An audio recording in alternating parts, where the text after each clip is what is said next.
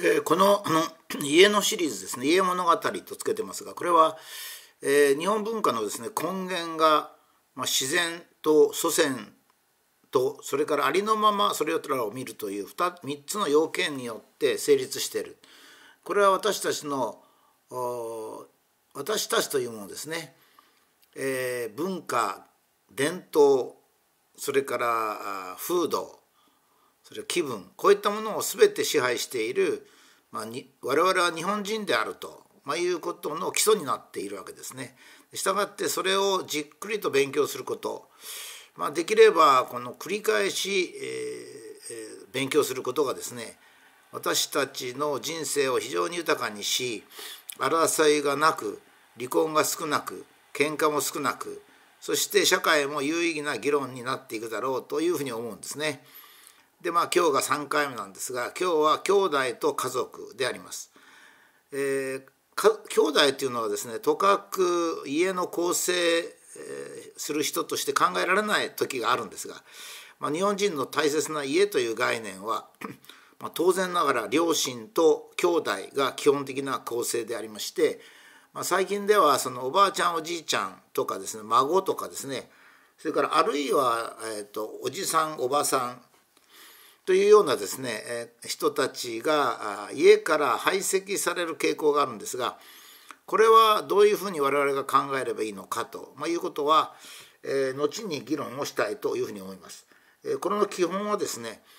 例えばあのヨーロッパなんかですと、まあ、あまり愚劣な社会なんですが、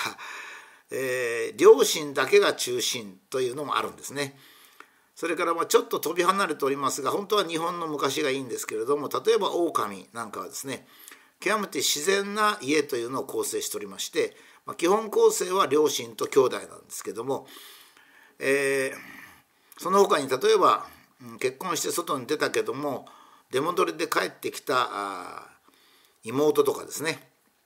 それから連れ合いが早く死んでえー、両親つまり自分の兄弟とに引き取られたおばさんとかですね、まあ、こういった人を含むんですね。まこれは非常に自然な家というものの形なわけです。で今日はその兄弟が特に、えー、注目点ですのでそのうちなぜ兄弟が喧嘩をするのかとなぜ兄弟喧嘩が起こるのかと、まあ、いうものを考えることによってですねえー、家族の問題をもう少し踏み込んで考えたいと思います。えーと、兄弟というのは顔が似てるんですね。この顔が似てるとか体格が似てるというのは何を言ってるかっていうと自分に遺伝子をくれた直近の人ですね、まあ、両親ですがその影響が強いからですね。ただあのその顔とか体格が似てるということと兄弟というものがそもそも似ているかっていうのはこれ違うんですね。えー、まあ12億年前に、えー、オスメスつまり両性生殖ができて、まあ、いろんな点が変わったわけですね。それまでは、え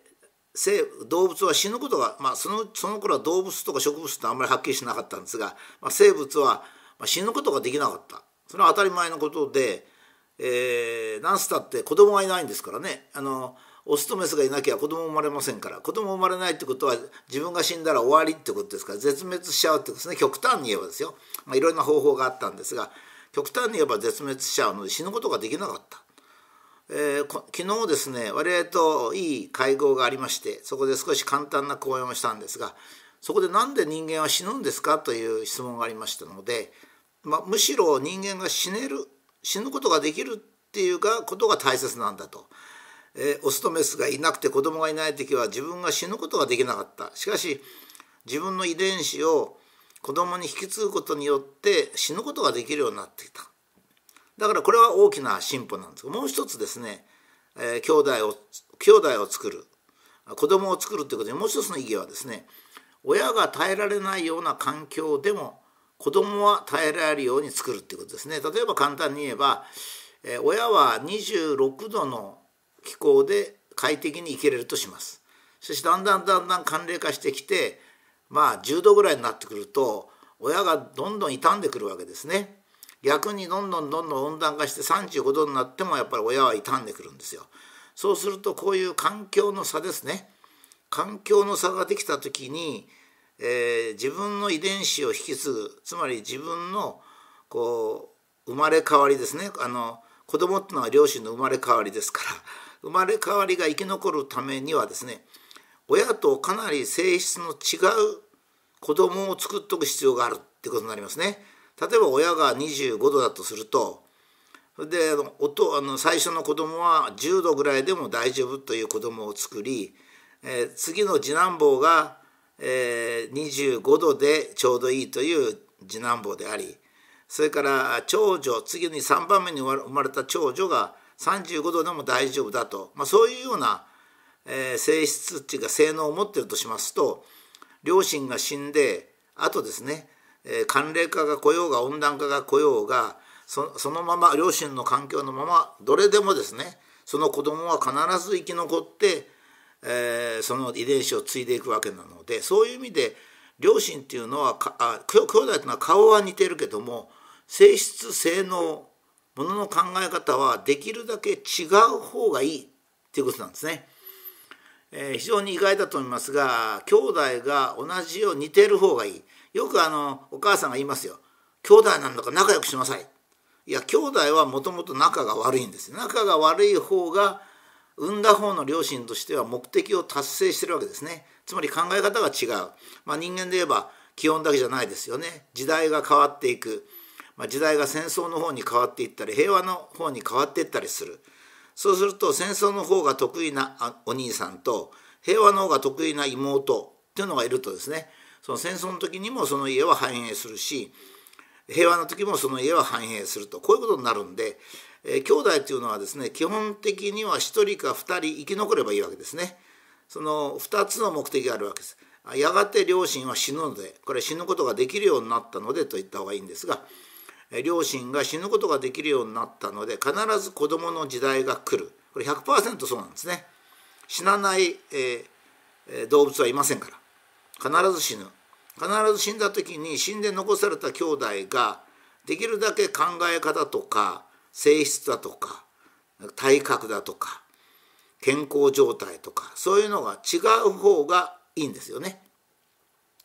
ある兄弟はあんまり食べなくても元気だ。ある兄弟は非常に大食感である。これもいいんですね。だからあのまあ基本的に家の難しさっていうのはですね両親は時代も違います。それから両親は男と女という差があります。これに対して子供はですねまああの兄弟と書いた兄弟ですと男同士ということになりますし姉妹と書いた兄弟ですと女同士ということになりますね。あの兄弟とか姉妹とか言うと男性とか女性差別とかなんかいう話になるつまんない話になるんで兄弟姉妹なんていうことがあるんですけど別に兄弟でも何でもいいんですね。男が上とか女が上とかいうことに神経を尖らしてる人がいるんですよ。男が上も女が上もないんですよ。家っていうのが基本である限り男と女は愛協力して仲良くやっていく必要があってそれが男と女と同じ性能じゃすごい困っちゃうわけですよね。えー、幸い女が子供を産み子供を育てる。つまり子宮があってあの乳房があるっていうことでですね。それから男に筋肉がある。ということでえー、家庭というのをやあの営めるわけですからね。ところが、えー、家族の間のいさかいっていうのがあるわけですよ。この家族の間のいさかいの原因はですねそのことを知らないことなんですね。知識不足なんですよ。で昔はこの知識不足は別にどうとこなかったんですね。しきたりでいきましたからしきたり。両親に対しては子供はこうする。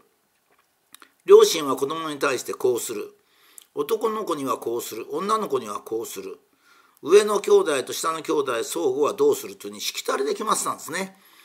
このしきたりというのは極めていいわけですよ。どうしかって一人一人がものを考えなくても基本的なことはしきたりでいけるんですね。全て考えないっつったらポンコツになっちゃうんですけど、えー、普通の人はじっくり考えても気が付くのに40歳ぐらいになっちゃうっていうようなことがいっぱいこの世の中にはあるわけでえー、気が付くまでにその理解するまでに40歳ぐらいまでになっちゃうことっていうのはしきたりで行動した方がいいんですね。しきたりというのは、えー、昔の人が、えー、よく考えてこういう方がいいよって言ったわけですね。現在ではしきたりに従うことは悪いことだと思ってそうじゃないんですね。えしきたりのうちいいしきたりと悪いしきたりがあるのかどうか分かりませんが、まあ、悪いしきたりがある程度あるでしょう。だから時代とともにですね今の現代の社会にいいしきたりっていうのはどれか悪いしきたりというのはどれかという整理をしてですねそしていいしきたりは実施するいいしきたりというのはその時代によってのいいしきたりですから必ずしも普遍的にいいしきたりかどうか分かんないんですね。戦争がどんどん続く時はこういうしきたりがいい平和が続く時はこういうしきたりがいい食物が豊富にある時のしきたり食物が少なくなってきた時のしきたりこういうのがあるわけですね。これはむしろこういう生活上のしきたりはですねあんまり自分の頭で考えない方がいいんですよね。あの自分の頭が未熟な時にはとかくですね兄弟は似てなきゃいけないとか、えー、お兄さんの言うことは弟は必ず従わなきゃいけないけど変なことになるんですね。ですからしきたりは極めて大事でえむしろしきたりに従って家族間のいさかいを減らす方向に考えなきゃいけないその時の基本は親も兄弟も似ていない方が自分のうちにとってはいいんだという基本的考え方を持っていてもう一つは家族自身が基本なんだから自分と家族は一体なんだから自分の外側に家族がいて家族の中でなければ自分は生きていけない幸福に生きていけないだからえー、そのことはですねしきたりでもってしばらくはやっていって3040になって人生というのが分かってきた時に自分の頭で考えるっていう順番だと思います。なおですねこういう話をしますと俺にはまず俺には俺は結婚してないとかですねそれから俺は兄弟がいないとかですね子供がいないとかいう話がいつも出てくるんですそれも全然関係ないんですね。なんで関係ないかっていうと,、えー、っと社会の中に住んでるんですよ我々は。社会の中には、えー、兄弟のいる人子供のいる人いない人結婚してない人が全部混ざってるんですよ。でそれは全部共存する必要があるわけですね。共存する方法の一つはですね基本を決めておくっていうことなんですよ。両親と兄弟がいるのを標準的な家とすると。これでいいんです。これ差別でも何でもないんですよね。あのそれを標準的な家としてえー、社会は分布がありますから結婚してない人早く死んでしまう人それから兄弟のいる人いない人いろんな人がいるだけどもそれは全体としてそうなんですよ大体ねこういうのは1万人ぐらいを一つのまとまりとして考えなきゃいけないんですねだからまあ一つのあの家が 4, 4人家族を標準としますと1万人で4人割りますからね。2500世帯ぐらいがですね2500個の家庭ぐらいが中心で、まあ、その中には、えー、もう早めに誰かが死んでしまった家とか、えー、まあ非常に兄弟の多い家とかいっぱいあると。それは平均してどうだと。でその平均の中で実は結婚しない人も生きていくんですよ。だから結婚しない人にもですね、えー、両親がいて兄弟がいる基本的な構成のしきたりは頭に入れとかなきゃいけないんですね。で俺は違うよってやつはダメなんですね。それは社会の中にその人が無人島に行って一人で暮らすならそれでいいんですけどまあ、日本の国土の中で暮らすならですねみんなも別に差別はしない本人もひがみもしないそれで標準的な家庭というのを考えて、まあ、そこに向かっていくっていう考えもありますしねそれからまあそれとは関係ないという考えもありますがそれは全く本質とは違うと、まあ、いうことであります。